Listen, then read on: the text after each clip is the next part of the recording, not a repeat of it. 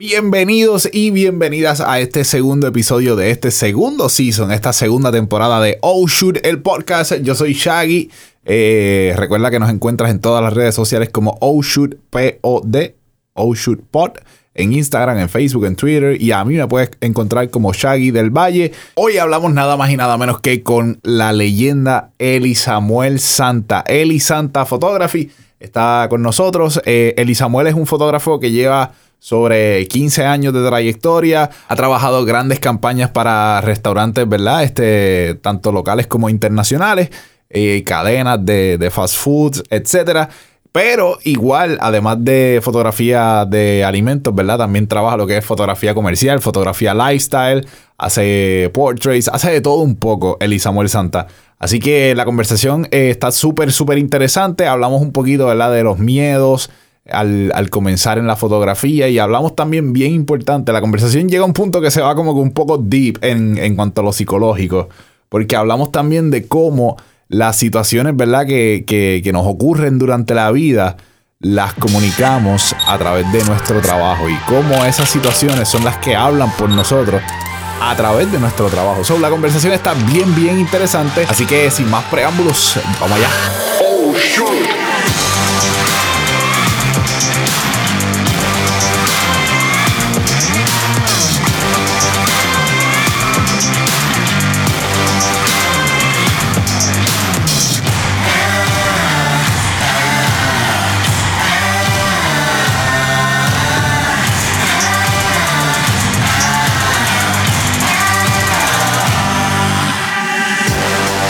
Eli Santa, bienvenido a Oh Shoot. ¿Cómo está todo? Saludos, brother. Qué bueno estar aquí. Sí, mano, por fin se dio, ¿verdad? Nos estamos viendo de frente. Oficialmente. Esto es increíble. Oficialmente. Sí. Bueno, la gente que no está escuchando el podcast no nos está viendo, ¿verdad? Pero yo por lo menos te estoy viendo por primera vez de frente. Exacto. Sí, sí, más allá de, de, de la pantalla de Instagram y las redes. Claro. ¿Cómo está todo?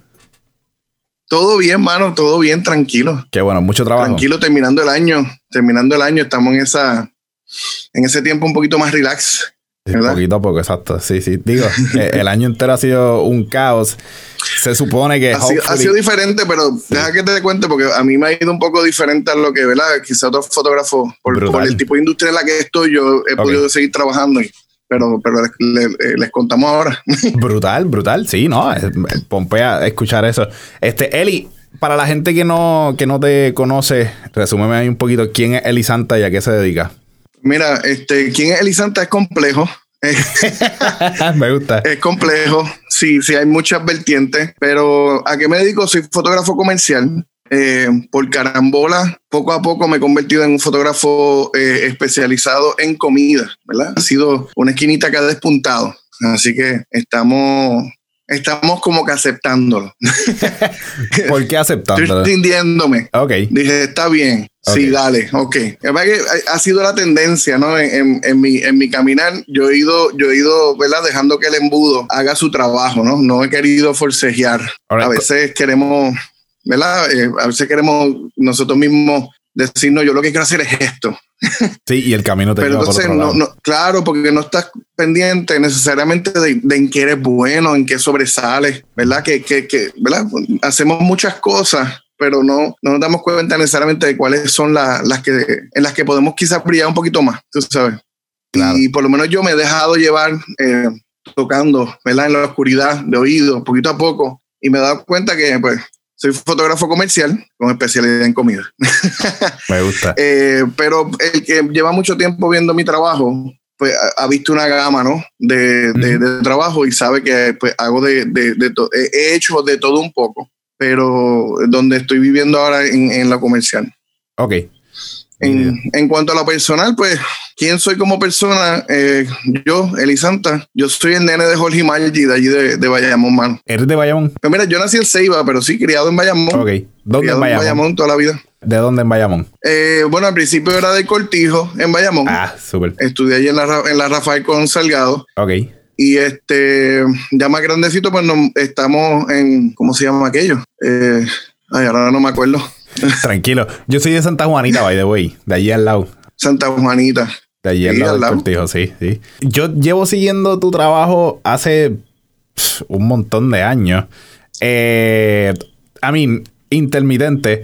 Este, pero yo recuerdo hace muchos años atrás, tú te debes acordar, existía lo que era Fotografía 101, que era un foro este de fotógrafos y qué sé yo, y creo haber visto algo de tu trabajo por ahí en, en alguno de esos momentos. Tú tirabas, que después lo confirmé escuchando tu podcast, que by the way, de eso vamos a hablar ahorita también, que tú tirabas mucho, muchas fotos de bandas. Y, Ah, ahí- y por ahí, por ahí fue que empezó tu, tu camino en la fotografía. Pues sí, sin duda. Este, lo que pasó fue que, ok, yo empecé como artista gráfico. Ah, ok, ok. Yo tenía panas que estaban metiendo la Photoshop desde, desde los primeros, desde las, ¿verdad? De las primeras versiones. Entro a la Interamericana para estudiar eh, comunicaciones. Eh, hay una historia ahí que no voy a entrar en ella hoy, eh, pero básicamente entré con la oportunidad de trabajo como artista gráfico el de, de de estudios de, De estudiantes de allí, de, de la Intel de Bayamón. ok.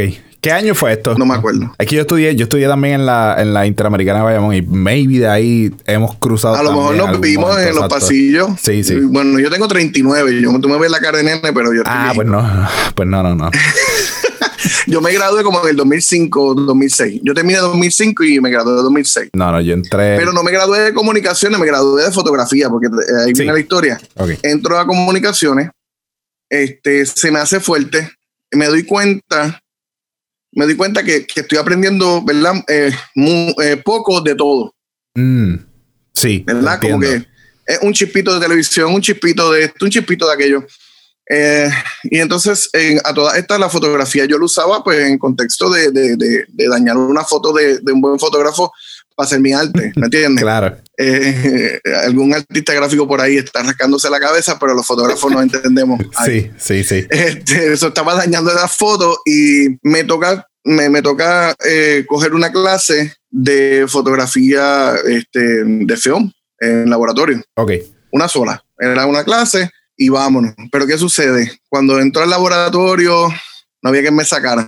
Iba un sábado tempranito a trabajar, a hacer las asignaciones y los proyectos y llegaba tempranito, ¿verdad? Buscaba mis cositas allí en, eh, con los muchachos y me metía al laboratorio y de momento alguien entraba por la puerta y me decía, Lita, tienes que ir. Y yo, ¿pero cómo que me tengo que ir? Y me dice, sí, ya estamos cerrando. Y yo, pero espérate, si yo siento que yo acabo de llegar. Así que Sí, se, me, se me iban, era un hoyo negro de tiempo, o sea, me lo disfrutaba demasiado. Y pasó algo que simplemente, eh, la, la manera en la que lo explico es que entendí la fotografía, entendí la iluminación, entendí lo que estaba pasando en el laboratorio, lo veía como, como Neo veía el Matrix. Claro. Boom, esto yo, lo, esto yo lo entiendo. Y fue un amor, o sea, a- de la primera. De por sí me gustaba la expresión artística a través del diseño, de por sí soy músico, soy drummer, de por sí dibujo, escribo poesía, escribo canciones. Eh, había hecho muchas, muchas cosas, pero la fotografía me agarró de una manera diferente porque era algo, y rápidamente yo lo vi, cuando empecé a, trabajar. Dije, yo puedo hacer esto forever. O sea, yo me puedo dedicar a esto. O sea, esto es algo que yo podría hacer siempre. Porque en la música, pues, estuve en banda, grabamos discos, tours, este, cosas bobas, o sea, under the radar, o sea, banda, banda de patio. Claro. Pero yo, pero yo decía, no me veo llegando a las 2 de la mañana con una batería. O Sí, sea, sí, como sí. profesión. Para colmo, con, No me veo el baterista, exacto. Sí, para comer baterista, aunque, aunque hice un trade-off medio flojo porque yo dije, estoy cansado de andar con equipo. Bienvenido. Fail.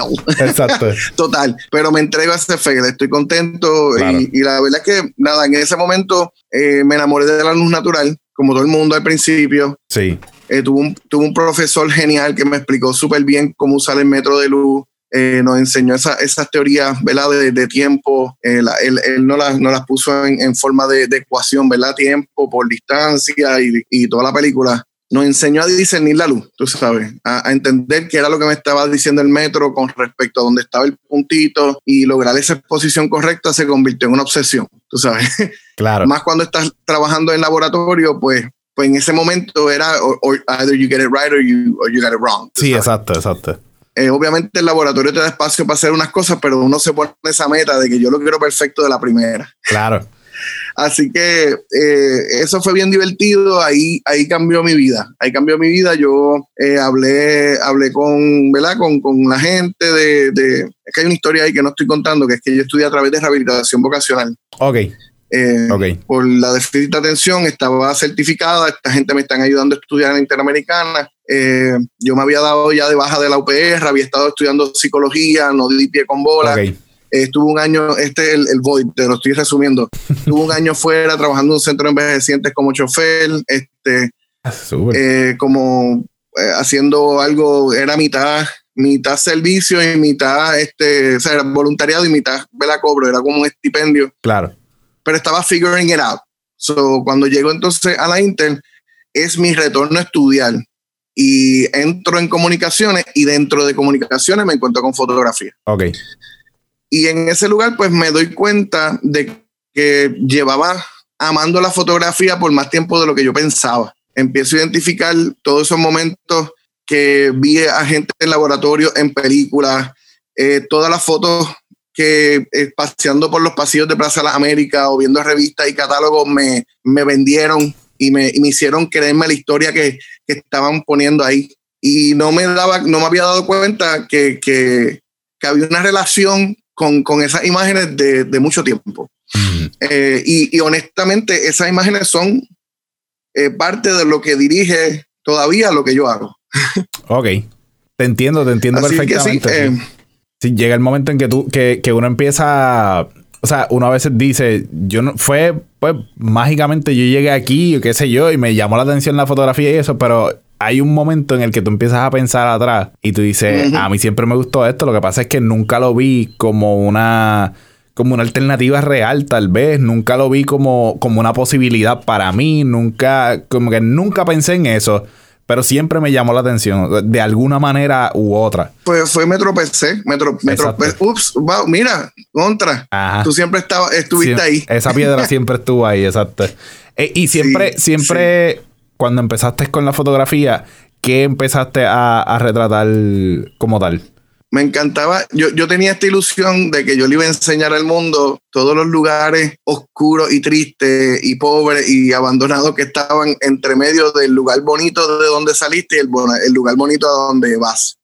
Mm. Esa era como que la visión filosófica. Súper poético, exacto. yo tenía esa visión de que yo dije, esta parte no la vemos. Para mí fue esta aventura de, de bajarme del carro y empezar a caminar y encontrar este, pues, todos los edificios y la área de las zonas abandonadas, eh, quizás la, la, la, parte fea de lo urbano en ese comienzo me gustaba mucho. Me metí al principio, hice fotos en, en los muelles, eh, me fui por allí a caminar por los muelles y, eso, y ese look este, industrial, eh, rugged, tú sabes, eh, me gustaba, me gustaba la textura, me gustaba mucho la textura, particularmente porque empecé en blanco y negro, ¿verdad? Eh, y realmente claro. Eh, es lo, más que uno está tratando de, conseguir, ese contraste. pero, pero fue short-lived, o sea, en el sentido de que ese, ese tiempo de romance con, con lo con lo abandonado, con lo, con lo triste, con lo oscuro, con, con la luz y la sombra exclusivamente, pues no duró tanto porque poco después hago el cambio eh, de concentración, cambio de comunicaciones a un grado asociado que empezó like, justo en ese tiempo. Casualmente yo fui de, de, los primeros graduados del grado asociado en fotografía. Ah, nice. O sea que yo fui la, la primera clase graduanda de este asociado porque yo eh, no bien había empezado ya eh, eh, esa clase, hago el cambio y entro al, grado asociado que acaba de, ser anunciado, si no ese año, eh, bueno, tenía que haber sido ese año porque fui la primera clase, eso sí, literalmente, yo creo que fue después de que yo terminé, anunciaron que había disponible un asociado. Brutal. Y cuando entro al asociado, ya entonces pues me dan pues, fotografía 2, fotografía avanzada, iluminación de estudio, eh, fotografía digital, empezamos a trabajar fotografía eh, de, rollo, no revelada acá, sino, o sea, revelada en Walgreens, este, pero eh, trabajando entonces ya con color, esas fotos no las digitalizaban y nosotros entonces las trabajamos en el laboratorio digital y empezó a, trabajar Photoshop con ellas, pero con el cuidado de un fotógrafo, no dañando fotos, sino quizás sacándole más a lo que, a lo que había. Sí, exacto, puliéndolas, puliéndolas un poquito. Que, puliéndolas, como, Dios, como Dios manda. Pero al principio, al principio le tenía miedo también a, esta idea de, cambiarle los colores. Y eso también fue short-lived. Encontré gente que lo hacía bien, gente que lo hacía eh, de una manera artística, pero, pero no, yo creo que me tardé bastante, me tardé bastante en volverla a filtrar y a, y a volverme loco con las fotos, porque pues tenía esa, esa reverencia de momento, ¿no? Pero volvió, pero volvió rápido, porque, porque, mira, a través de todo lo que hacemos comunicamos, ¿verdad? Eh, esta es la filosofía global. Sí. Eh, la, la, ropa que yo decido ponerme, eh, los espejuelos que decido comprar, o sea, nada de eso cae encima de mí a lo loco. Todo eso de alguna manera comunica algo de mí. el tipo de carro que compro, cómo camino, cómo me siento. Todo el tiempo estamos comunicando. Pero de igual manera, en nuestro trabajo, sin darnos cuenta, se filtra quiénes somos, porque está nuestra perspectiva, ¿verdad? y, y una de las cosas brutales del fotógrafo y de la fotografía en particular que a mí me encantó fue esta idea de que hay espacio para mí porque mi perspectiva es única, porque es la mía. Mis imágenes no necesariamente van a ser exclusivas, necesariamente empezando, pero eventualmente van a llegar a un punto donde lo que va a comunicar es lo que valoro yo. So, hay un curating, que es una palabra que está bastante de moda. Uh -huh. hay, hay un, un, editaje que tú estás haciendo, por ejemplo. Eh, todo este es un camino largo para llegar a un punto. Eh, eh, sí, para llegar a porque de, entonces llego a retoque. Me encanta, me encanta eh, la porque, línea por donde va esto. Ok, pues eh, a, a, nosotros estar comunicando y estar editando y estar escogiendo lo que tiramos, nosotros podemos en un evento positivo hacerlo ver negativo en, en nuestra perspectiva, uh -huh. eh, por, por, lo que yo opino de lo que está pasando. ¿Me entiendes? Yo puedo buscar la gente que no esté interesada en lo que está hablando el speaker. Igual puedo enfocarme en la gente que están bien pompeados. Depende de quién me contrate para tirar las fotos. Claro, claro. Sí, sí. ¿Me entendiste? Si me contrató el productor del evento, pues yo voy a hacerlo ver como el evento más lleno, como que la gente la pasó like, lo mejor Brutal, del mundo. Claro. O sea, fue el, el, mejor concierto y te lo perdiste. Y ese es mi trabajo. Porque yo estoy trayendo la perspectiva de mi cliente. Claro.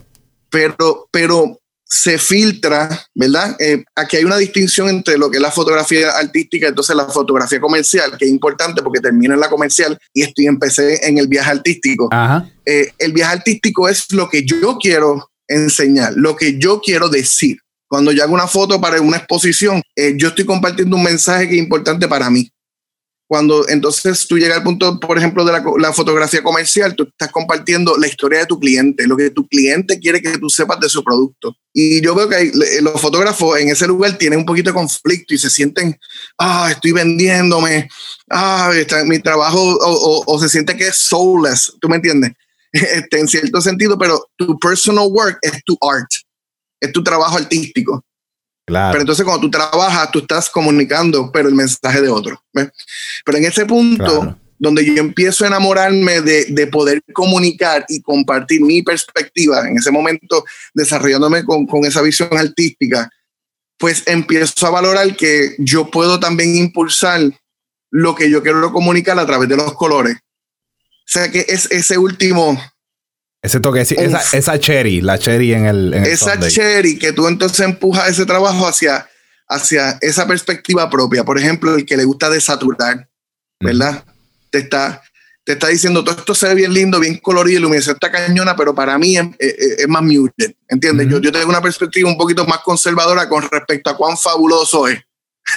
claro. Versus yo, que, que tiendo a ser una persona bien optimista, vaso medio lleno tiendo a empujar los colores para arriba, a saturar, a subirle el vibrance eh, hasta la misma orilla. Eh, y me encantan las fotografías moody, oscuras, y las veo y las disfruto, incluso en Visco me, eh, me meto y, y, casi toda la gente que yo sigo son las cosas más dark, más, más, más moody ever, y cuando yo salgo a hacer las mías, yo digo, todavía no la logro desaturar, hermano. Por los opuestos, por los opuestos por lo opuesto. Y aun cuando es dark, encuentras color, encuentras luz. Y es que es mi personalidad. Yo claro. estoy siendo filtrado a través de mi trabajo, ¿entiendes? Y ahí es donde está tu alma cuando estás trabajando profesionalmente. Para ah. el que se siente que está perdiendo su alma, tu alma está en tu perspectiva. Estoy comunicando la historia del cliente. Exacto. Pero en la manera, en las decisiones que tomo yo, en las decisiones que tomo yo en cuanto a colores, en cuanto al, al, al crop, en cuanto a perspectiva. ¿eh? La misma iluminación. Eh, la misma iluminación. Todas esas cosas siempre van a compartir lo que valoras tú. Claro. Y cómo tú ves la cosa. Y esa ¿entiendes? es la firma. Esa es la firma tuya al esa final es tu del firma. día. Claro. Y, eh, el, fin es llegar al punto donde la gente ve el trabajo y diga, yo estoy casi seguro que eso lo hizo Elisanta. Eso, eso es la clave. Para mí, eh, yo lo, he compartido acá en otras ocasiones. Este, la idea es que cuando tú estás scrolling a través de Instagram, por ejemplo, que es verdad la manera que tenemos ahora más accesible de ver el trabajo de las personas. Eh, claro. Si yo estoy scrolling y llevo dos minutos scrolling, scrolling, scrolling, scrolling, y hay una foto que me logra eh, parar y, yo digo, coño, esta foto parece de Eli. Este, yo creo que. y cuando miro el, nombre, ¡pam! Eli Ya para mí, eh, ese fotógrafo, eh, para mí. Encontró su voz. Encontró, su voz. Exacto. Ya, como que he made it. Ya lo logró. He or she made it. Como que ya triunfó. Este, y yo, y yo pienso que eso es lo que todos tenemos que buscar. Pero para el que todavía no sabe cómo se llega ahí, la, eh, He escuchado muchas veces que el consejo es deja de hacer lo que hacen otros. Pero eso es como, como el concepto de santidad. Eh, tiene dos partes. El concepto de santidad es deja de hacer unas cosas para hacer estas otras. ¿Verdad? E, es, es separar, algo que está santificado está separado para algo o para alguien, ¿entiendes? Claro. la manera en la que yo lo veo es que tú quieres encontrar tu voz, tú tienes que dejar de seguir ya en cierto punto la imitación. Claro. Pero empezar a hacerle caso a tu instinto. Porque, porque nos ponemos ansiosos, pero mano, yo lo quiero hacer así, a mí me gusta cómo se ve ahí. Ay, pero es que no se parece a lo que vi, no se parece a lo que hace Chaggy, mano, es que Chaggy lo, lo hubiese hecho de esta otra manera. Y es morir a eso y decir, pero mano, yo estoy contento con donde está. Y, y, y, poner la apuesta y decir, me voy a todas y, me la, y, sé, y sé lo que me van a criticar y sé lo que a lo mejor a alguien no le va a gustar, pero a mí, para mí la foto ya está. 100%, 100% de acuerdo y cuando, con eso. Y cuando tú tienes la babilla de, de, tirarte encima a los critics, pues de momento, DH, ese es el trabajo de Chaggy, donde quiera que lo vea, lo, identifico. Y ya, y, y, y, cuando volvemos, cuando tú tienes el valor, ¿verdad? La babilla, como tú dices, de enfrentarte a eso, ya no te pueden quitar más nada no, no, ya, con, lo que, no. con lo que tú me vengas a atacar a mí, ya yo lo sé, ¿me entiendes? Y pues, yo brego con eso. Si, si, ¿Y sabes por qué? Si está en que breguen. Pero, perdóname, porque yo creo que yo creo que por ahí va la línea. Pero volvemos, esa es la firma tuya y eso es lo que tú como persona comunicas, como tú bien planteas. Y es, es, interesante de la manera en que tú lo traes, porque hablamos mucho de esto, pero por ejemplo, yo nunca se me había ocurrido verlo desde ese punto de vista de que, pues, es que esto es el mensaje. O sea, para mí, siempre la idea detrás de lo que yo hago es llevar un mensaje, este, contar una historia, ¿verdad? Eh, para mí eso es clave. Pero verlo desde ese punto de vista como tú lo traes, de que todo lo que yo hago es comunicar y comunica, o sea, eh, algo de ti.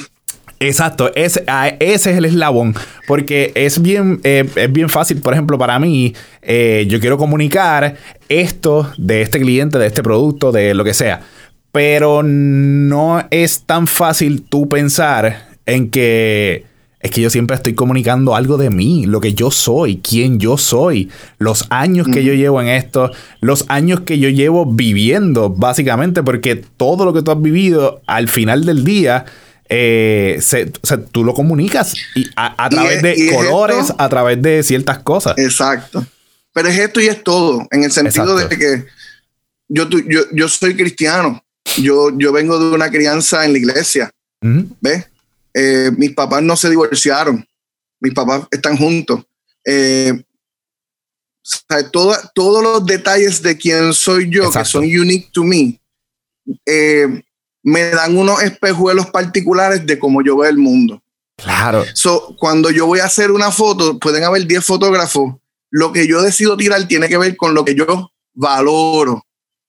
Entonces yo no tengo que contar una historia, yo cuento la historia que yo veo. Y tenemos que entender de que mm, tú juras que es la misma historia que todo el mundo vio. Jamás. Y te vas a dar cuenta, 10 fotógrafos, mismo evento, chequea la foto. 100%, 100%. Nadie tiró lo mismo, nadie. La misma cámara, la misma cámara, el mismo equipo. Por eso es que no tiene que ver nada, o sea, no tiene que ver el lente, no tiene que ver la cámara. Yo soy, yo soy Nikon y hay gente, mira, dos cosas.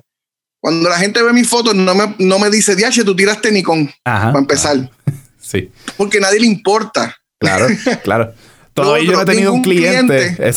Ningún cliente me lo ha preguntado tampoco. Exacto. Mira, ¿con qué tú tiras? ¿Cuál, cuál estás usando? Eh, pero es 2.8 hasta, ah, no, es fijo, o sea, 2.8 fijo. Ajá. Porque si no es fijo, nadie le importa. Eso es algo that we obsess about. Pero a la hora de la verdad, y esto yo lo aprendí de Annie Leibovich, eh, o Leibovitz, no sé, Bits, el eh, alemán, whatever, la caballa. Sí. Yo, yo este, tomé el masterclass con ella, de, el, de, el, del, el del app de masterclass. Sí. Y mucha gente se quejó de que ella no enseñó nada de, de fotografía porque no habló de equipo, no habló de luces. Y yo pienso que es el, eh, la clase más profunda en cuanto a lo que es fotografía ever, porque ella dijo, mira, este equipo y esta cámara y todas estas cosas, nada de eso tiene que ver con el trabajo. El trabajo es luz, historia. O sea, quién es esa persona, qué necesito comunicar de esa persona. Y esta idea de que yo puedo, yo necesito capturar toda la identidad de ese sujeto en este momento. ñoña, eso no es verdad. Tú vas a capturar la verdad de ese momento y lo único que necesitas es que sea genuino lo que capturaste para que la gente conecte. Pero esa idea de que yo tengo que capturar the wholeness of this person in one photo, eso no es real, lo puedes retratar toda la vida. Y, jamás y no logras contar su historia completa, ¿entiendes? So, cuando nos quitamos estas presiones impuestas, de momento nos encontramos libres para crear. Y de momento se trata de qué yo veo, qué yo valoro, qué yo quiero poner en Instagram, por ejemplo, o que yo le quiero entregar al cliente, por ejemplo, es curating. Y es curating a base de los filtros personales. Y cuando tú llegas ahí, te das cuenta que tu trabajo no se parece al de nadie. Exacto. Por más, volvemos, por más que tú trates de que, de que, es que a mí me gusta el estilo de fulano, so yo voy a hacer las fotos como fulano. Eh, por eso es, es, lo que, como hablábamos ahorita, esta batalla de que, ah, este, dejen de imitar a los demás, dejen de copiarse de los demás. Es que, mano, cópiate todo lo que tú quieras, va a llegar, porque va a llegar el momento en que tú mismo vas a desarrollar lo que tú eres.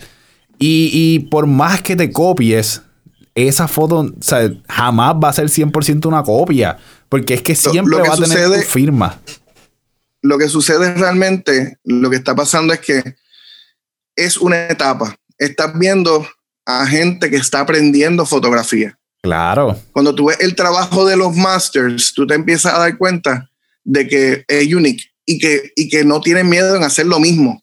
Claro. No tienen miedo a eh, eh, hacer lo mismo en cuanto a su retoque, en cuanto a su setup de iluminación, en cuanto a decir, mano, me encanta el 50 o me encanta el, 100, el 105 y con eso es que voy a tirar y que se fastidie. Sí, sí. Y, andan con una maleta de primes que vale, que vale un, un montón de chavos y terminan sacando el 50. Lo siento ¿Entiendes? Sí, sí, O sea que no tiene que ver, tiene que ver con qué es lo que estás diciendo, qué es lo que estás contando. Con eso es que la gente conecta. Sí. Y entonces el que lleva mucho tiempo y ya tiró todas las fotos malas, ya tiró todas las fotos de imitación, ya compró todos los filtros y lo usó, llega a un punto donde dice, ah, esto es lo que me gusta. Y empieza a tirar lo que le gusta nada más.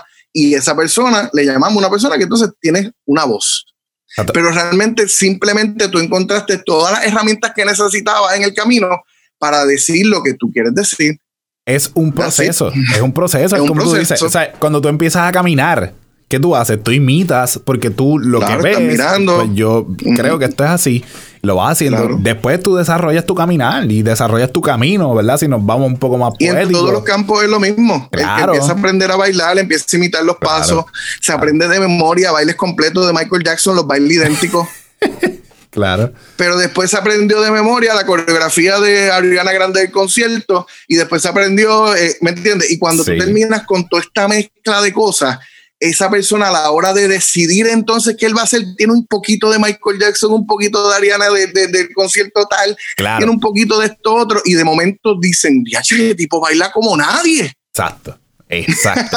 Tú sabes que. Porque lo que él decide eh, poner o, los movimientos que él decide hacer son entonces unique. Claro, tú sabes que eh, hay una, una historia, eh, yo no sé cuán real sea, porque yo no estaba ahí, pero hay una historia que cuando empezó todo este revolú de la salsa, eh, Richie Ray y Bobby Cruz, en una entrevista, eh, ellos estaban, le preguntaron, como que, ¿y cómo se llama este género que ustedes están tocando? Porque eh, comenzó la salsa y qué sé yo, pero Richie Ray y Bobby Cruz fueron esos eh, maybe no fueron los, que la inventaron, ¿verdad? Pero fueron estos exponentes que la llevaron como que a nivel mundial, a otro nivel.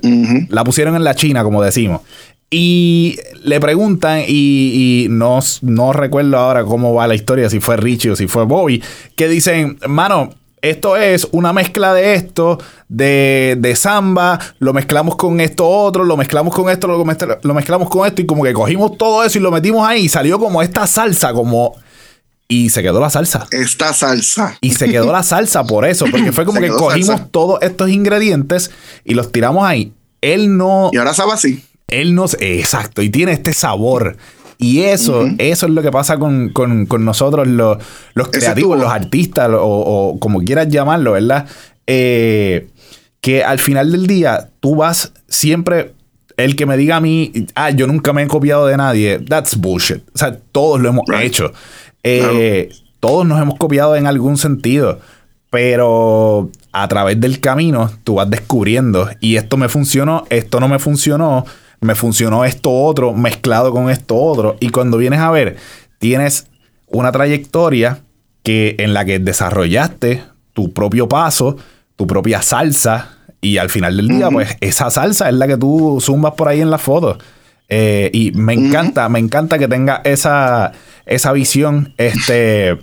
Y digo, y no me toma por sorpresa porque en el podcast hablas mucho de, de, de eso, ¿verdad? de, de que no tengas miedo de experimentar cosas nuevas, que no tengan, o sea, es un podcast bien dirigido a, los chamacos que están, los muchachos y las muchachas que están empezando ahora en esto. Empezando. Que, que todos estuvimos ahí y por lo menos para mí en aquel entonces estaba bien complicado tú estar empezando en esto.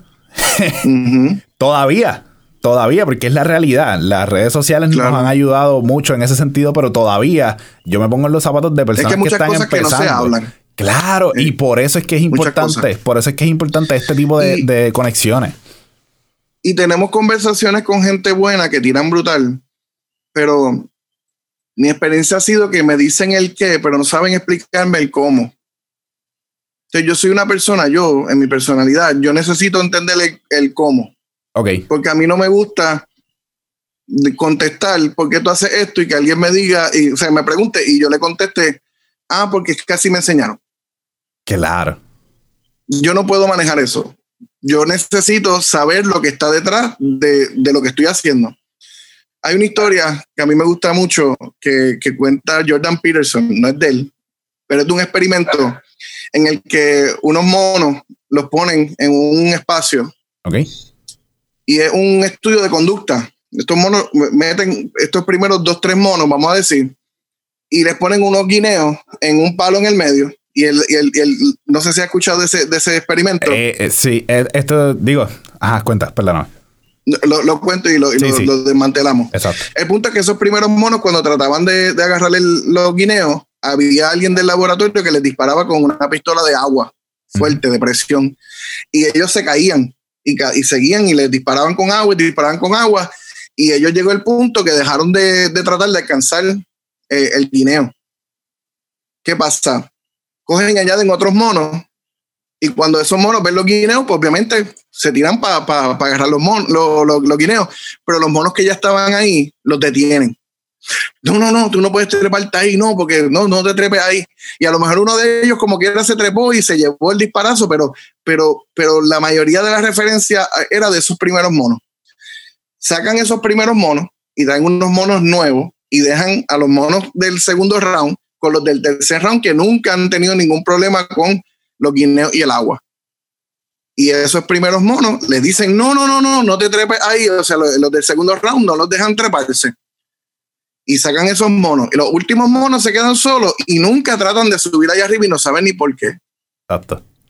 Alguien me dijo que eso se hacía así, que eso se hacía así, y me da incluso miedo tratar de explicarlo o de cuestionarlo.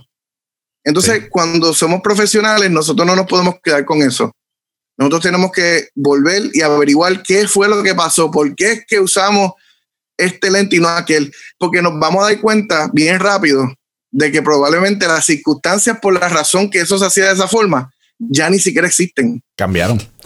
en el, tiempo digital ahora mismo, hoy día, las reglas son otras. Tú no puedes estar pensando en, en, análogo, en, film, ¿entiendes? Porque hay unas capacidades que tiene la fotografía ahora que no se tenían antes. Claro. El, un ejemplo, te voy a dar un ejemplo de eso para darle contexto. Hay que tirar con lentes primarios. es algo que ya no aplica. no aplica. Los lentes zoom son tan buenos hoy día y tan sharp como un lente primario. Sí. Y un lente 2.8 que te tira de 24 a 70, te tira sharp y te tira brutal. Pero todavía está estida, necesito lentes primarios porque esos son los que son. Tienes que. Pero eso viene de cuando la, eso eran los mejores lentes. Claro. Sí, sí. otro ejemplo es el clásico. No puedes tirar afuera de 10 a 3 de la tarde. De 10 de la mañana a 3 de la tarde. No puedes tirar afuera porque el sol está fuerte. Y, entonces. Pero eso tiene que ver con que el ISO no era suficientemente bueno para bajar. Y no solamente eso. Está bien. Es un poquito más complicado tirar afuera en ese horario. Lo puedes hacer. Lo que tienes es que buscar la manera de hacerlo. Pero no me digas. Difumina la luz. No me digas. Exacto. Conoce, juega con la luz. Eso es lo más importante. Todo el golden hour. No me digas, ajá. No me digas, no, es que de 10 a 3 no se puede tirar fotos. Y sí, y, ok, y el día que venga un cliente y me diga a mí, las fotos van a ser a las 12 del mediodía, ¿qué yo voy a hacer? ¿Sabes? Yo le puedo decir al cliente, mira, honestamente, yo creo que lo ideal sería esto. Pero te corres la chance. O sea, el cliente te va a decir, ah, pues está bien, chévere. ¿A qué hora es que tú puedes? Ah, pues yo puedo después de las 3. Ah, pues yo te aviso. Mira, Eli, este, tengo una foto a las 12, ¿tú las puedes hacer? Pues seguro. Porque tienes que conocer, tienes que conocer tu equipo, tienes que conocer eh, la luz. La luz. Es, lo básico de la fotografía.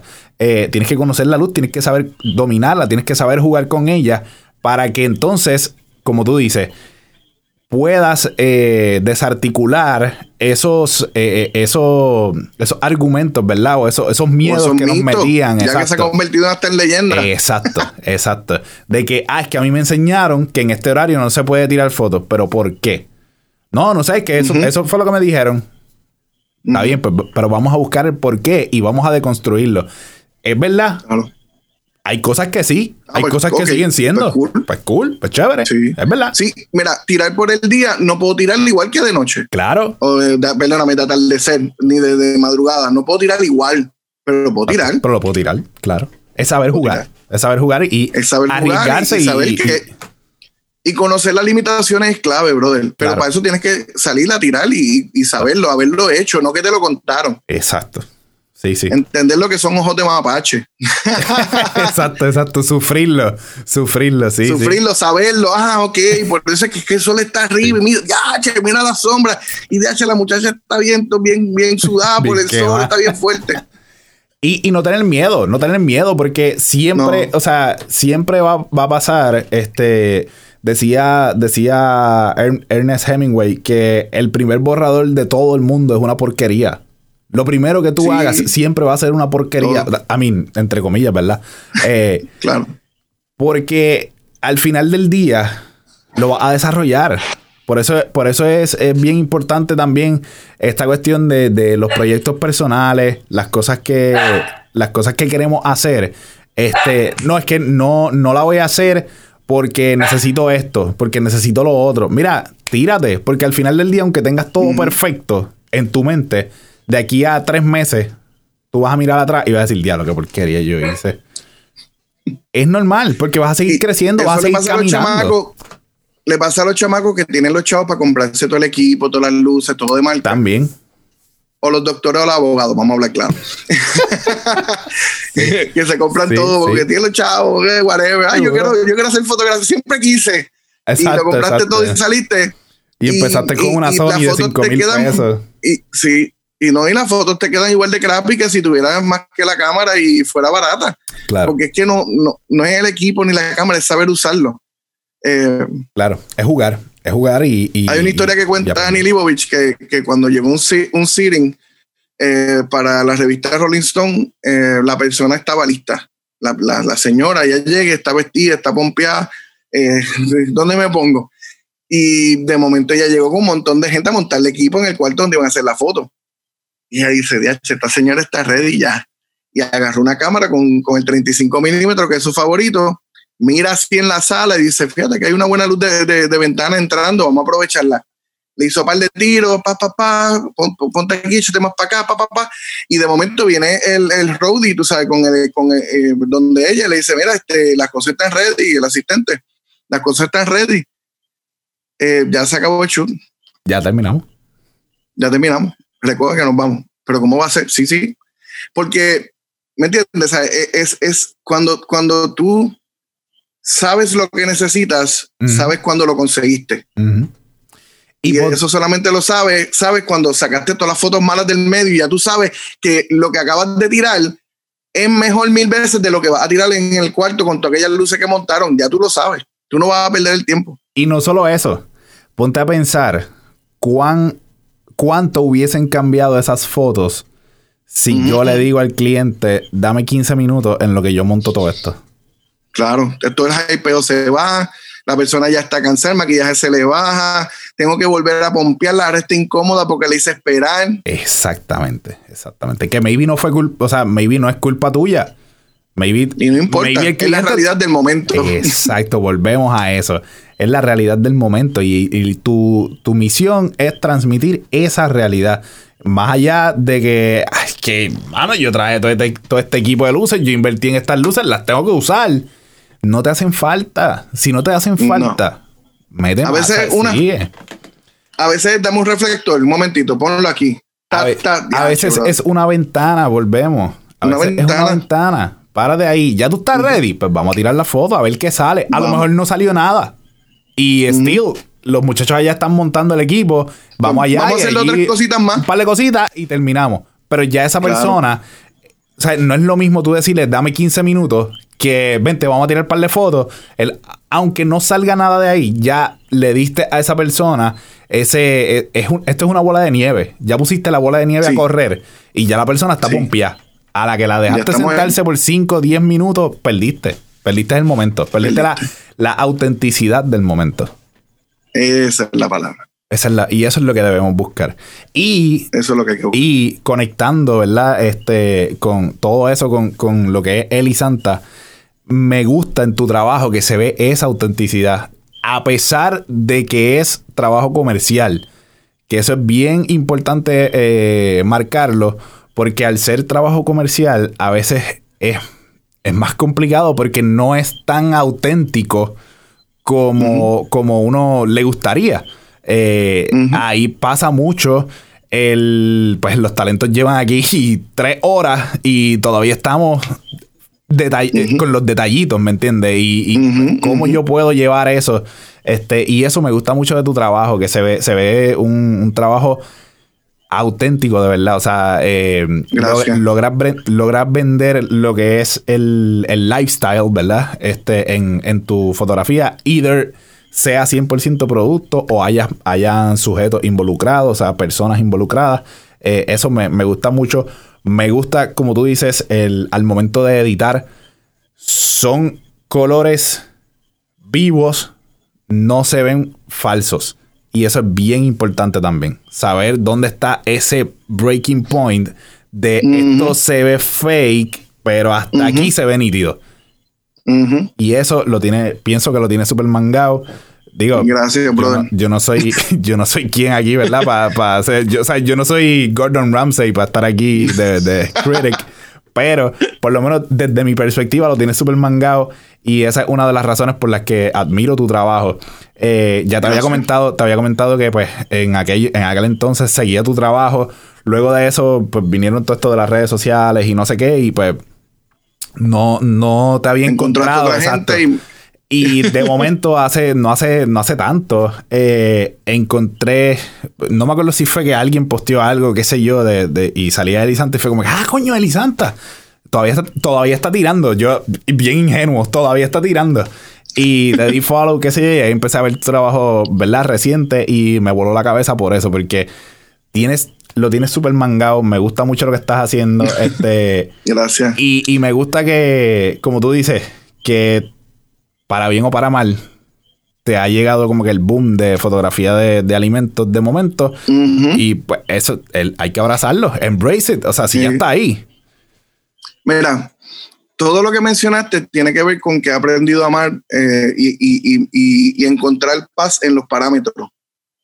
Ok. Eh, veo, veo a menudo cuando los fotógrafos son más artsy y quieren crear, eh, que se pierden en, lo infinito de las posibilidades. Mm. Y los vuelve locos, literalmente. O sea, es como una cosa que se ponen graves, se deprimen, este, ah, lo existencial de la vida, ¿verdad? Sí. Entonces yo he encontrado paz en, en, que hay un marco, que hay un lugar donde empieza, donde termina, y pintar dentro de las líneas me... y ser creativo dentro de las líneas. Yo creo que lo más que yo admiro, y es por eso que lo valoro, ¿no? En, en, en mi trabajo, y lo he buscado eh, implementar, es que admiro cuando una persona hace un póster de película y yo digo, yo nunca había visto eso. Mm. En, un, en un marco donde hemos visto todo a través de los años. Cuando tú ves a alguien que te trae algo fresco. Cuando en la música pop alguien hace algo dentro de los parámetros que tú dices, pero eso soy diferente. Eh, es esa gente las que sobresalen, esas son la gente que tenemos como, como íconos aparte. Claro. ¿Entiendes? Que, que, que, logran durar a través del tiempo porque una Shakira que volvió en estos días con un par de cosas, está con los ritmos del momento, está con, con los artistas del momento, haciendo lo que ella hace con su estilo en el parámetro de lo que está pop. Claro. Innovando, siendo relevante como quiera. Eso a mí me impresiona. Sí. ¿Entiendes? yo busco no encontrar mi distinción o no tratar de salirme del parámetro para encontrar mi arte, o sea, desde el concepto filosófico. No, no, yo, yo necesito que me dejen tirar lo que yo quiera. No, no, no, no. ¿Cuál es el marco? Ok, ahí dentro yo voy a ser Elisanta. Entonces, eso me ha ayudado un montón. ¿Por qué? Porque entonces necesitamos que sea este tono, este estilo, necesitamos que tenga estas características. La historia más o menos es esta. Entonces, los elementos que tú decías poner, la luz donde tú la pones, va a estar buscando cumplir con el parámetro, pero lo estás haciendo con tu perspectiva de, fotógrafo unique. ¿Entiendes? Eh, eh, en la salsa, al final, está el marco y le pusiste el secret sauce. Sí, sí. Y, y Elisanta. ¿Entiendes? Eso no deja de ser Elisanta. Y hay mucha gente que tú los ves que su trabajo artístico, ¿verdad? Con los que tienen side projects, alguien que, que admiro mucho, que, que eh, Omar Cruz, Omar Cruz es un fotógrafo editorial espectacular. Checa sus fotos blanco y negro. Es una versión estirada y, cómoda y desvestida de lo que tú ves en su trabajo, ¿entiendes? Claro. O sea, que, que podemos coger lo que somos y llevarlo a estas diferentes esquinitas y vestirlos con diferentes cosas, pero sigue siendo la, misma, sigue siendo el, el, la misma perspectiva, el mismo eh, individuo y sin sonar arrogante, el mismo artista. Sí. Si, si, entendemos que, eh, si entendemos que ser artista es ser un comunicador, ¿verdad? Que no es que el artista es algo más que nadie. Una persona que comunica, que comunica ideas, que comunica, es el artista. ¿A través de qué? El medio, la fotografía, la luz, los colores, ¿verdad? Pues si yo soy un comunicador y eso me hace un artista, pues mi perspectiva como artista, pues compone todo, mi, todo lo que yo soy. Claro. Aunque esté en un marco, aunque sea el póster de Iron Man. ¿Entiendes? Me, me, encanta ese. Me encanta esa perspectiva, mano. Este. Porque sí, es eso. O sea, nos enfocamos en. Como tú dices, una infinidad de posibilidades. Y, y, a veces eso nos, nos, limita más que cualquier otra cosa. Este, porque por eso mismo, porque tienes tantas posibilidades de hacer tantas cosas que entonces, ¿qué voy a hacer? ¿Qué hago? ¿Por dónde me voy?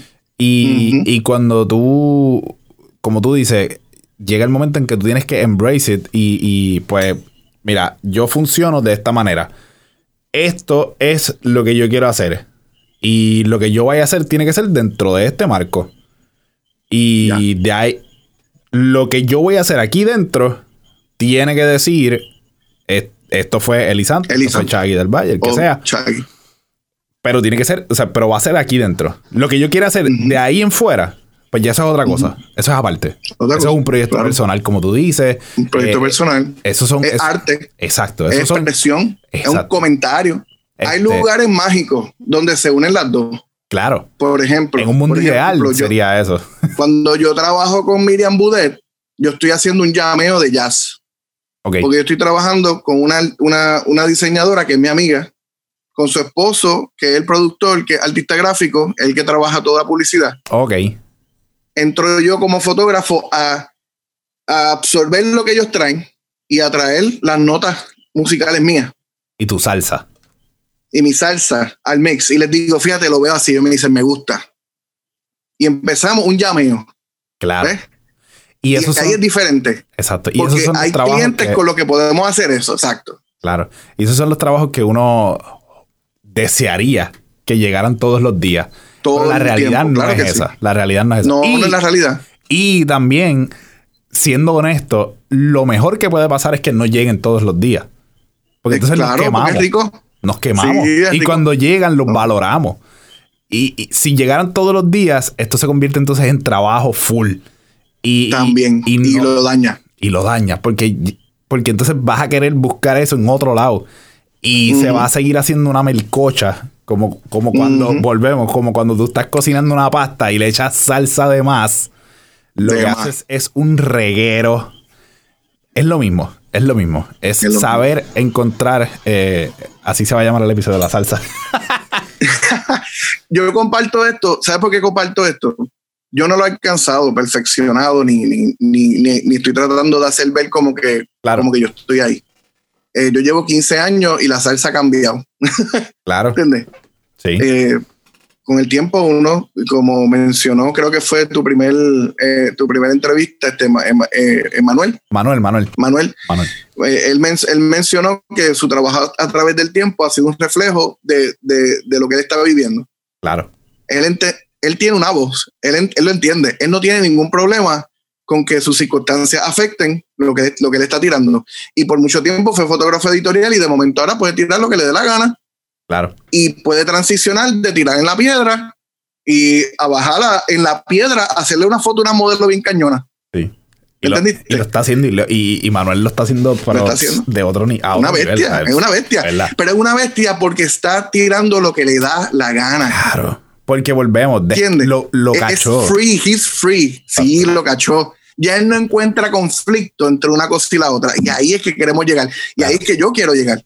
Lo que yo te estoy compartiendo es desmantelando los conceptos para que cada cual pueda, como estás haciendo tú ahora, estás internalizándolo, que podamos todos empezar ese proceso más tranquilo. Claro. Sin esa presión de que, ya es que no me quedan como Elisa antes, que no me quedan como Chagui, es que, es que Manuel es tan bestia, yo nunca voy a tirar como él, es que no necesitas tirar como él. Sí. Ahora deja que toda esa influencia te entre. Exacto. Trata de lograr lo que él hace para que lo entiendas, pero úsalo como te dé la gana. Exacto. Sí. ¿Entiendes? Y esa es la idea. Y, y, y el, el, estoy seguro que si tú le preguntas a él, él te va a decir, no, yo, yo no lo he logrado. Claro, porque es que ninguno nunca. Exacto. Y yo te digo a ti, yo te. Tú me, o sea, tú me dices a mí, yo no lo he logrado. Pero yo te veo a ti y yo digo, Eli lo logró hace ya rato. Lo tiene. Mira para allá. Hace rato. hace rato. Pero, y volvemos, eso también es bueno, porque eso es lo que nos empuja día a día. Si llegara el momento en que yo digo, ya lo tengo, ya gané, esto no es lo tuyo, ya se acabó. No. O sea, game over, perdiste el juego. Es que también tenemos que entender que tampoco es algo que hay que perseguir porque es algo que pasa. Te explico.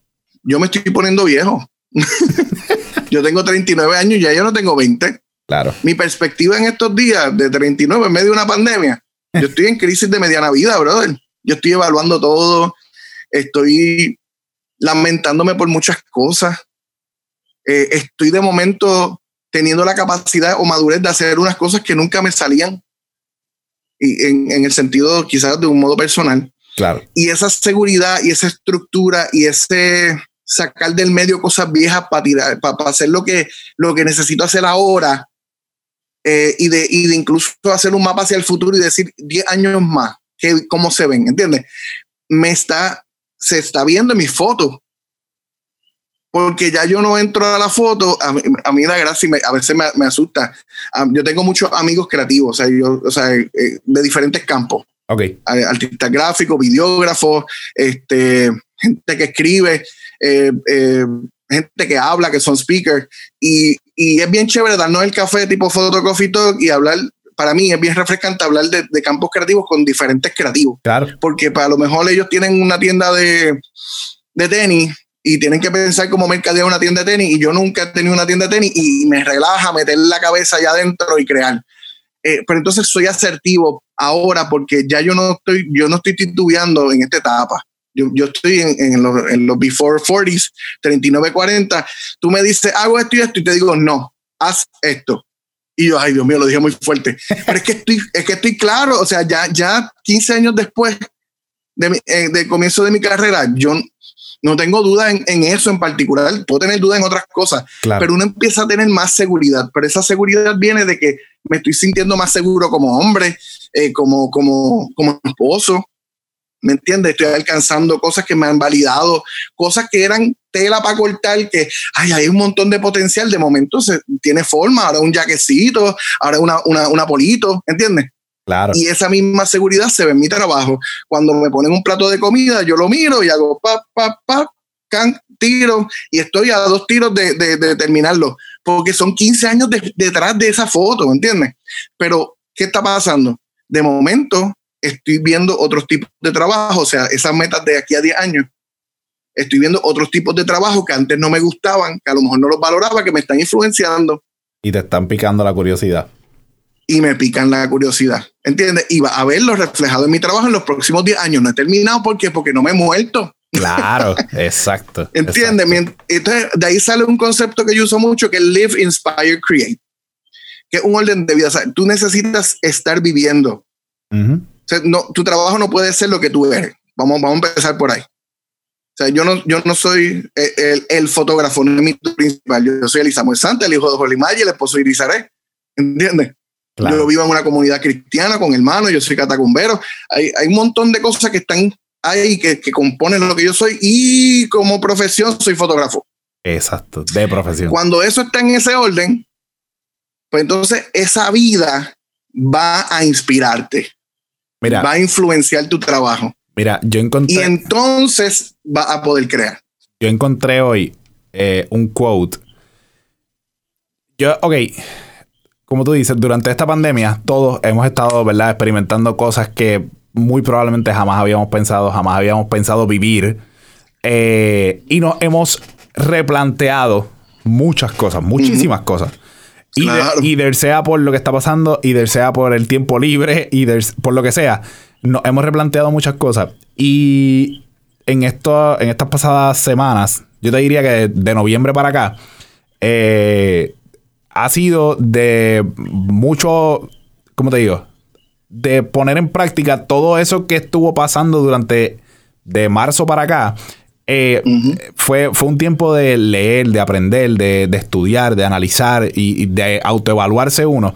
Y de noviembre para acá, por fin es que un, por lo menos yo pude como que, ok, espérate, pam, me puse de pie y vamos a meter mano. Y -huh. hoy, y hoy, eh, scrolling, hay una, hay una aplicación que se llama Unfold. No sé si, si has escuchado uh -huh. de ella. Que, que, nada, es una aplicación que tú la utilizas para hacer eh, los stories de Instagram. Este, para como templates y cositas así de stories de Instagram, whatever. El punto es que yo uso esa aplicación mucho para okay. mis stories y qué sé yo. Siempre, pues, por lo menos cuatro veces en semana yo uso esa aplicación.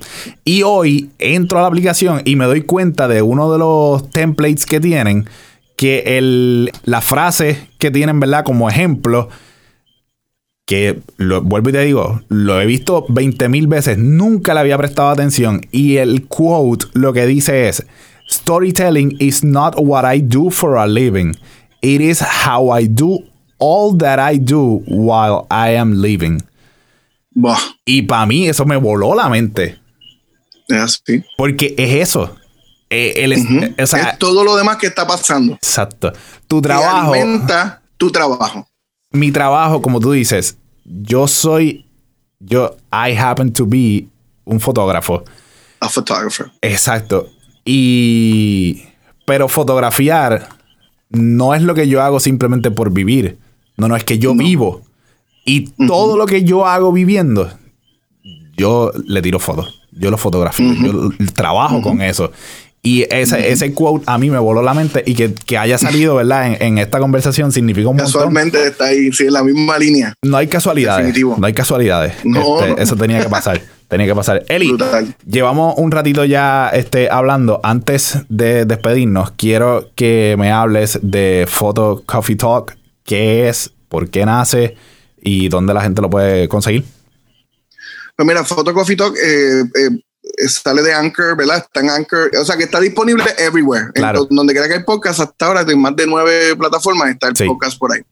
Y Fotocofito, que es básicamente lo que sucede cuando yo me siento con mis panas a darme un café y hablar de fotografía de negocio en particular. Eh, por, por, la experiencia, por las experiencias negativas que tuve empezando y no pudiendo pagar la casa, eh, quedándome corto para comprar el equipo, terminaba usando equipo prestado de los panas porque porque no tenía para comprarme algo. Y yo decía, yo trabajo mucho, estoy fajado trabajando y por alguna razón no me los chavos no me dan y no me hace sentido. Así que tiendo a sentarme con los panas, ya habiendo superado esa etapa, y decirle, ¿cómo te va? ¿Cómo estás cobrando? ¿Cómo estás cobrando? Eh, este proyecto que vi estuvo bien tremendo. ¿Cómo lo cobraste? ¿Cómo lo cotizaste? ¿Qué tenías en mente? Y te sientes satisfecho con lo que cobraste. Eso, fotocofito, que es la conversación, esa conversación eh, y a menudo, a menudo eh, les confieso que si me escribe y tenemos una conversación o si nos damos un café, es muy probable que el próximo podcast trabaje ese tema que hablamos. Así que no lo cojan personal. César, mala mía, César Photography y yo hablamos mucho últimamente. Él está en esa etapa de desarrollo bien chévere y, y, está haciendo un trabajo excelente. Y yo tiendo a mandarle un mensajito a gente que yo veo que son humildes, que están haciendo fotos buenas y que de momento veo que están subiendo mucho trabajo, mucho trabajo, mucho trabajo. Yo me está que está cobrando barato y, tiendo a, darle un toquecito. ¿Cómo te va ahora? Y tus fotos están tremendas que ¿Y cómo estás cobrando? ¿Y cómo te puedo ayudar? ¿Sabes por qué? Porque hubo gente que a mí en particular se me acercó de la manera negativa a criticar cómo yo estaba cobrando, a decirme que era un retratero, a decirme que yo tenía que cobrar más, pero ninguno de ellos se sentó conmigo a explicarme cómo se cobra. Chico, qué problema. Entonces, tú no tienes derecho a llamarle a nadie retratero de que están peseteando si tú no me sabes decir cuáles son los números. Y es verdad, al, fin, al fin y a la postre, como hablaste con Camil, no todo el mundo va a cobrar lo mismo. Pero hay fórmulas para tú determinar qué es lo que tú necesitas cobrar. y cuánto tú vales. Eh, los temas que estamos trabajando en Photocofit están bien, bien específicos. Es un mega nicho. Sí. pero esos temas en español no es que no se hablen, pero hay muy poca gente hablando. Hay muy poco, ¿cierto? Eh, y, y, muchas veces pues te dan un chin chin y te dejan ahí. Eh, so, estoy siendo bien abierto como soy, yo no ando con eso, ¿verdad? Con esas boberías, eh, porque como te dije, o sea, cada uno de nosotros tiene algo que ofrecer a nivel individual. So, no, no, no estoy preocupado, tan preocupado porque alguien vaya a hacer lo mío y me, me, me quita el trabajo. Y eso no, eso, no el, eso no es el issue. El issue es que mientras más saludable esté la industria en la que yo pertenezco y más, más educados estén mis compañeros, pues mejor cobramos todos. Para todos. Y, y más gente ahí haciendo cosas buenas y a la misma vez me impulsa a mí a seguir haciendo lo mejor. Claro. Así que ese temor que tienen muchos fotógrafos de que, de que alguien que está cobrando poco le va a quitar el trabajo, pues yo lo estoy resolviendo compartiéndole cómo se cobra. Claro. Para que él también cobre bien. Porque no es un asunto de cobrar mucho, es un asunto de que, de que, de que puedas disfrutar de ser fotógrafo, pagar tus deudas, que tu esposa no esté preocupada por el futuro de, de, de, de, de ustedes y sus hijos y que las cosas le vayan bien. Así que el cafecito, nos sentamos a hablar estoy medio random con los temas porque estoy agarrando, quise darle el tema de cómo cobrar empezando y estoy entonces ah, teniendo las conversaciones aleatorias como cómo hacer una lista de, de precios, este, cómo hablar con los clientes sobre, sobre ¿verdad? Es algo que a mí, mira, hay una gente que, que se llama The Future, eh, eh, Chris Doe, me ha influenciado mucho porque es una persona que está hablando bien claro sobre cómo el valor del trabajo creativo. Ok. Cómo valorar el trabajo creativo. Eh, así que si tienen la oportunidad de checar The Future y el The Future Podcast, eh, a mí me ha sido de mucha bendición y trabaja mucho esos temas. Lo voy a buscar. Entonces, eso es lo que estoy buscando replicar quizá en español, pero bien amarrado a lo que me ha funcionado a mí, lo que he aplicado yo. O sea, no, no, estoy tratando de, de, decir este es the ultimate truth. Exacto, exacto. Eh, eh, este, ¿cómo te digo? Eh, no es que este sea the way, right. pero es una ruta por aquí. Una ruta. Este, Háblame de algo. Exacto. Dime algo. Tú sabes, el que está al otro lado dice, Cheli parece estar yéndole súper bien. Lo veo subiendo fotos todo el tiempo. Eh, está, está, viajando. How, do, how does he do it? O sea, ¿cómo, o sea, ¿qué es lo que está ahí detrás? Chicos, y es bien importante porque, como tú dices, el, el, y, y esto lo habíamos hablado ahorita también, el que está empezando en esto muchas veces se encuentra de frente con esa barrera de, y, y, tú, por ejemplo, decías, a mí se me acercó mucha gente a criticarme cómo yo estaba cobrando y qué sé yo. Y mano, por lo menos se te acercó gente. Uh -huh. Hay veces que ni eso, ¿me entiendes? Hay veces que, que, uh -huh. que, que pues, a través de las redes sociales están hablando de ti y tú ni te enteras, ¿me entiendes? Y, y, sí, porque es que como fotógrafos vivimos en el vacío, la gente se cree que nos conocemos todos. Y, y, esto, y, estos rants y qué sé yo, va, vamos a educar, vamos a sentarnos y, y, vamos a dejar a un lado el miedo de que, ay, es que entonces me van a quitar lo... Mano, sí, sí, ¿cómo te digo? Yo, mi pensar en eso es, es bien, a lo mejor yo estoy loco, yo no sé. Parece que no, porque tú tienes más o menos el mismo pensar. O sea, esto es un campo tan amplio, hay trabajo para todos, es saber dividirnos y saber que pues mientras mejor comamos todos, pues más se expanden las posibilidades. Y, claro. y, y, tener la mente abierta de que a lo mejor X cliente hoy está buscando unas fotos, eh, una, porque tiene una campaña que va por la línea de Elisanta, pues Elisanta es el, el hombre. Claro. A lo mejor de aquí a dos meses están buscando una campaña totalmente distinta que Chaggy claro. es el que puede tirarla, pues Chaggy sí. es el hombre. Y, quitarnos de la mente el, diablo. Chaggy hizo esta campaña y se la quitó a Elisanta porque ese cliente era de Elisanta. Pues, hermano, hay veces que pasa, pero volvemos. Pasa por eso mismo, porque aunque no lo veamos así, el cliente sabe y se aprovechan de eso, por eso mismo, porque estamos todos como que cada cual por su lado y como que yo no voy a hablar mucho. Y a veces pensamos que ese cliente lo perdiste porque aquel está cobrando menos Exacto. y está cobrando más. Y, y realmente y no tiene no, nada que ver con eso. No tiene nada que ver con eso, porque la persona está, eh, o sea, la agencia lo que muchas veces están buscando es estilo y a ellos claro. no les gusta hacer una apuesta a lo loco. Si ellos ven mi portfolio y lo más que ven es comida, a mí no me, normalmente no me van a llamar para lifestyle. Claro. Por eso es que cuando yo tengo oportunidades con panas de hacer lifestyle, lo tiro y lo pongo para que también haya lifestyle. Porque son cosas que yo quiero hacer. Claro. claro. Eso, eh, y eso yo lo hablo en uno de los temas de, de ¿verdad? Cuando uno sí, sí. dirige el portfolio hacia el tipo de cliente que tú quieres, o sea, tiene que ver con eso. Pero, pero si tú quieres que a ti te distingan por un estilo, ¿por qué no? Claro. ¿Entiendes? Si, si tú eres el tipo de la comida o si tú eres el tipo de la comida en este estilo, pero hay un tipo de, de la comida que en es este otro, otro estilo. Exacto, exacto. ¿Entiendes? Exacto. Que, que, que, se ve bien orgánico, que es un monstruo acomodando la comida para que se vea que parece que, que cayó ahí como un happy accident. Pues perfecto, ¿entiendes? Sí, sí. O sea que somos artistas y estamos a la disposición de la industria cuando ellos necesitan el estilo tuyo. Exacto. Y eso, there's nothing wrong with that. Exacto. Y eh, eh, entenderlo y en lugar de, de, cerrarnos, al contrario, compartir el conocimiento que tenemos, sea poco, claro. sea mucho, lo que sea. Whatever, ¿Sabes cómo nos beneficia? Porque entonces todo el mundo está cobrando más o menos igual porque entendemos lo que estamos haciendo. Hay unas, unas variaciones claro. que son razonables. Sí. Los clientes no están confundidos porque está pasando. La gente está bien confundido porque llamé a este fotógrafo y me dijo 350 por un shoot de para restaurante de comida y llamó a este y me dijo 5 mil. No entiendo. Exacto. Estamos confundiendo a la gente. Sí, sí. ¿ves? Sí, entonces, entonces, y el cliente, por ejemplo, el cliente puede entender que ok, este me cobró 350, este otro me está cobrando 600, pero este lleva, qué sé yo, lleva tres añitos metiéndole la foto, este lleva 10, so es razonable. Pero ese brinco de 350 a 5 mil pesos es como que, wow, espérate. O sea, eh, ¿qué está pasando aquí? Ajá, ya no es solamente la experiencia. Hay, algo que está pasando aquí. Porque demasiado, exacto. Eh, o sea, es demasiado el brinco. So, Claro. es- Alguien está loco. Exacto, en una- exacto. en Uno, de los dos está loco. Exacto, exacto. Sí, sí. sí. Eh, me gusta, me gusta lo que estás haciendo con, con el podcast. Por eso mismo, es un podcast que honestamente no lo digo porque, porque estés aquí, lo digo porque genuinamente es de estos podcasts que tú te- eh, frecuentemente te ves revisitando. Y déjame escuchar este episodio de nuevo. Y, y a lo mejor cacha algo, a lo mejor cacha algo que no habías Ujú. cachado. A lo mejor Son cortitos, estoy tratando de hacer Exacto, eso también está súper Alguien cool. me escribió, alguien me escribió porque me, eh, ADD igual que nosotros y, me dijo, mano, me gusta porque es cortito y puedo darle para atrás y ir, like, eh, escucharlo de otra vez y no me toma una hora y media de mi día escucharlo otra vez. Eso mismo, eso mismo. eso mismo. Me, me gusta por eso. Este, me he encontrado revisitando varios episodios eh, en el que hablas de, del portfolio.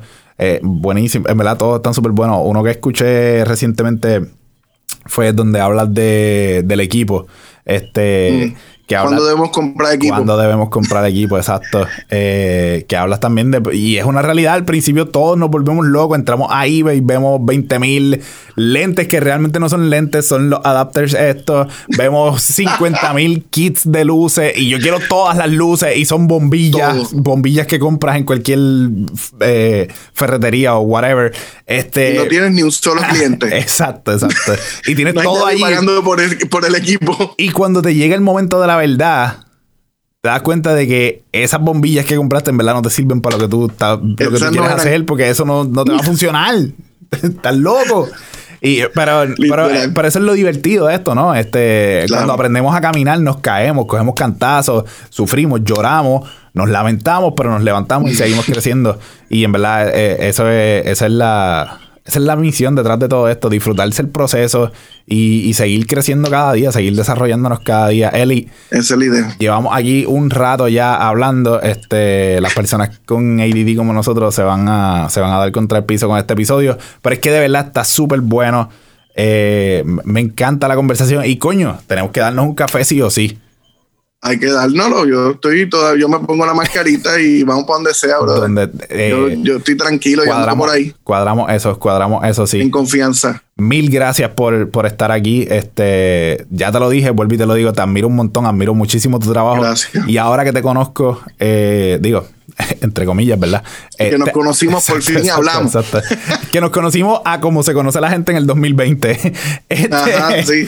eh, me, este, te, te admiro mucho más. Este, tú tienes, Gracias. tienes una forma de ser bien, bien peculiar y como hablamos durante todo este episodio, se demuestra en tu trabajo, se nota, se ve.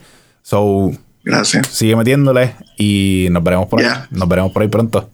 Mil gracias. Nos veremos. Ah, Dale. antes de irte, perdóname. Las redes sociales Cuéntame. tuyas, las redes sociales tuyas por ahí. Elisanta con Y, elisanta.com, Elisanta Photography en, en Instagram, Elisanta el personal. Yo tengo dos Instagram, uno Sí. es el viaje personal, el behind the scenes, fotos de mi esposo y mi perro y lo que me comí ayer. y entonces hay otro que es el profesional, eh, donde es más tipo portfolio. Trato de, de que sean posts de los trabajos recientes, no tiendo a, a repostear cosas viejas, a menos que sea como un throwback. Así que, ¿verdad? Eh, Claro. Es bastante relax ese. Eh, el otro no prometo nada. Eh, quizás terminen dándole mute o unfollow. No, tranquilo, no me ofende. No soy activo en Twitter, pero Elisanta Foto, tiendo a rebotar mucho de lo que está en, en Facebook. Elisanta Fotografía en Facebook, Elisanta Fotografía en Elisanta, Elisanta Elisanta Fotografía en YouTube. Ay, tengo muchos behind the scenes donde Ah, pueden ver con qué, con qué tiro y, y, ¿verdad? todo es bien low budget, bien este kamikaze, eh, gorila, gorila style. Guerrilla, yo no guerrilla. creo, yo no creo mucho de equipo, mano. No soy un, un gearhead. I'm sorry, I'm sorry. Yo tampoco. Don't sí. hate me. Sí. Eh, pues esa es la que hay. La realidad es que yo, yo llegué a la conclusión que en Puerto Rico nadie iba a pagar lo suficiente para yo tener una Hasselblad, así que estoy tranquilo. Casi nada. Tú sabes, Sí, no sí. necesito una cámara de 36 mil dólares porque Sí. tenga 36 megapíxeles, la de 8, la de 810, la de 850. Perfect. Y ahora mismo, de hecho menos de 3 mil, o menos. Y ahora mismo Fuji, que está haciendo la medium format con, con 10 mil pesos, tiene también mucho más, mucho más accesible. Y la misma Z ahora de Nikon, en el caso mío, ah, soy Nikonero, ¿verdad? Me perdonan los decanos, que sé que estoy hablando malo. Este, eh, la, la, Z6, la, la, Z7, por ejemplo, es 46 megapíxeles. Una cosita así de. Sí, sí, sí. Buenísima. Buenísima. O sea, dejen la changuería. Come on, get to work. gracias, Eli. Mil gracias. Dale, gente, nos vemos en la calle, brother. Un abrazo, papá. Oh, shoot.